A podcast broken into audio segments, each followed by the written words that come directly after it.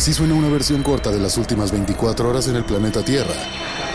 La conversación del mundo, aquí, en el Brief, con arroba el Che Arturo.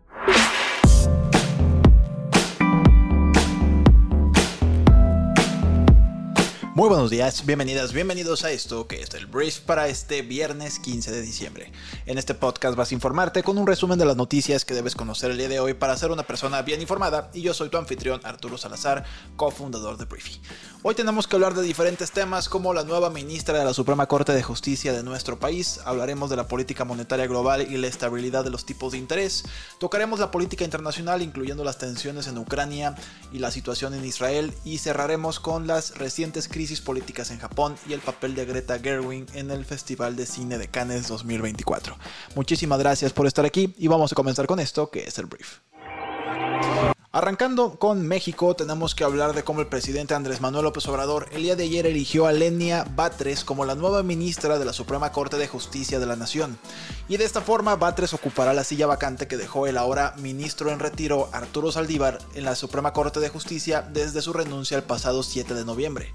En la madrugada de ayer y luego de dos rondas de votación de las y los senadores presentes en el Pleno, ninguna de las integrantes de la segunda terna que envió AMLO para designar a una nueva ministra de la Suprema Corte alcanzó la mayoría calificada que se requiere para el cargo y en esta última terna estuvo integrada por Berta Alcalde, Lenia Batres y María Heréndira Cruz Villegas.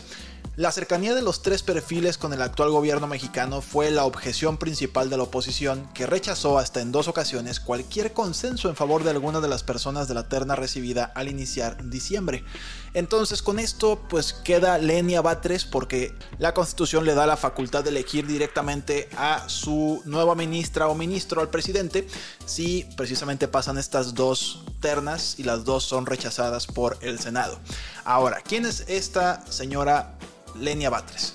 Su cargo más reciente era el de consejera adjunta en la Oficina de la Presidencia de México, principalmente en temas de legislación y estudios normativos. Es licenciada en Derecho por la UNAM, también tiene dos maestrías, una en Derecho Penal por la Universidad Humanitas y otra en Gestión Pública por la UNAM y actualmente aspira a un doctorado en estudios de la ciudad. También es hermana del jefe de gobierno de la Ciudad de México, Martí Batres, de Morena. Entonces, los vínculos con Morena están ahí. Ha trabajado con AMLO durante muchísimos años, me parece ya más de la década. Y esa sombra estará durante todas las decisiones que la ministra tome y que esa decisión beneficie de alguna manera al gobierno de Morena. Entonces ella en su comparecencia afirmó que pues a pesar de que tiene afinidad con el presidente de México va a velar por la constitución sobre todas las cosas y pues veremos mucha suerte a Lenia Batres. Tenemos nueva ministra de la Suprema Corte de Justicia. Y hablando del ministro en retiro Arturo Saldívar, quiero nada más hablarte de las prestaciones que va a tener el juez en retiro luego de que el Pleno de la Suprema Corte decidió que no están vigentes algunos beneficios adicionales que fueron aprobados durante la presidencia del propio exministro. Y por eso ahora se le llama que son prestaciones modestas. Saldívar va a cobrar 193 mil pesos mensuales que esto es el 93% del salario de los ministros en activo, que es de 206 mil pesos mensuales. Esto durante los primeros dos años de su retiro, pues solo completó 14 de los 15 años de su designación.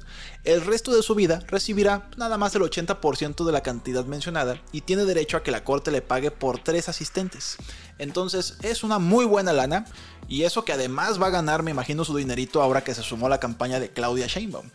Las prestaciones que Saldívar no tendrá incluían 5 asistentes, 6 escoltas y 2 camionetas blindadas.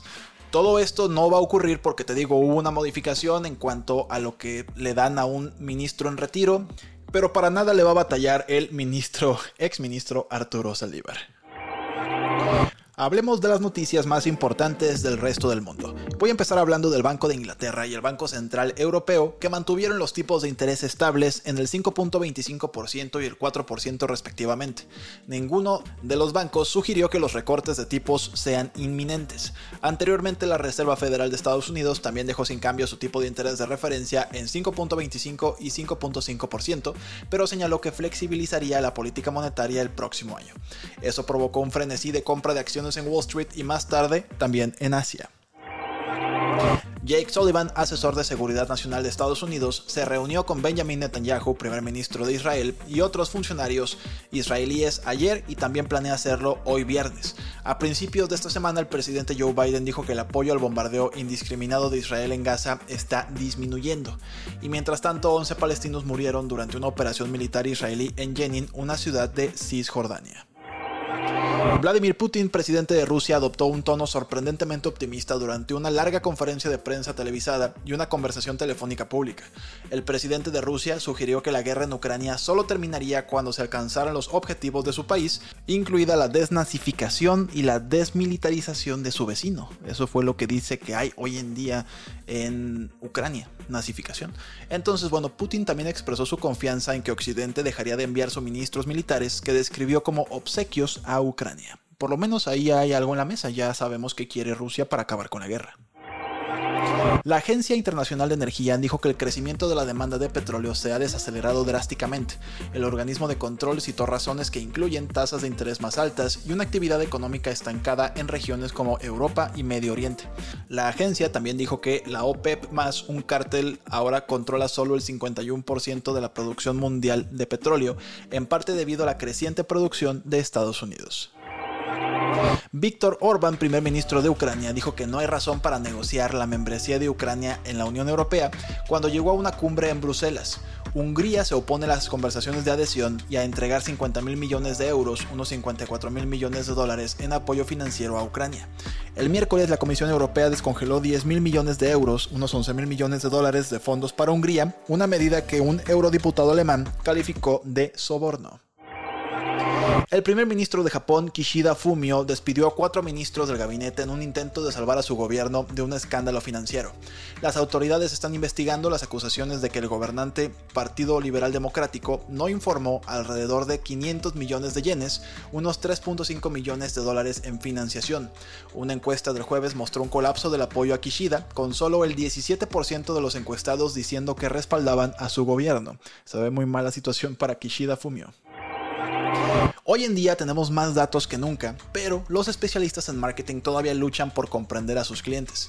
Esto se debe a que los profesionales del marketing actuales han confundido información con intimidad.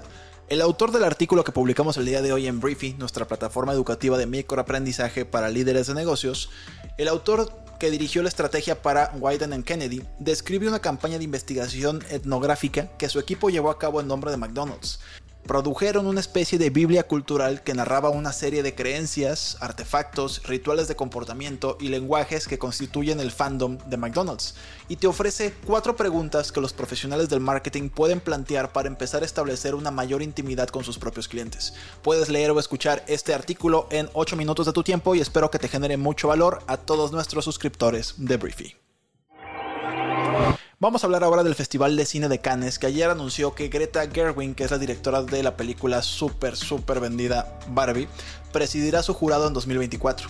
Será la presidenta más joven de Cannes desde 1966 y la primera mujer presidenta desde Kate Blanchett, una actriz australiana, en 2018. Gerwig dijo que el festival siempre ha sido el pináculo de lo que pueden ser las películas. Muchísimas gracias por estar aquí. Esta fue la conversación del mundo para este viernes. Espero que te genere mucho valor, grandes conversaciones con diferentes amigos y amigas. Son épocas de posadas, entonces es muy bueno tener temas de conversación y estar bien informado. Te deseo toda la suerte del mundo con ese tío o tía que va a traer una versión extremista de la realidad, tal vez en temas políticos, por ejemplo, pero bueno, recomiéndale que escuche el brief para que puedan informarse todos y estar alineados con información que al final está curada por inteligencia artificial y la idea es que sea lo más imparcial posible. Entonces, bueno, gracias una vez más por estar aquí, disfruta tu fin de semana y nos escuchamos el próximo lunes en la siguiente edición de esto que es el brief. Yo soy Arturo, adiós.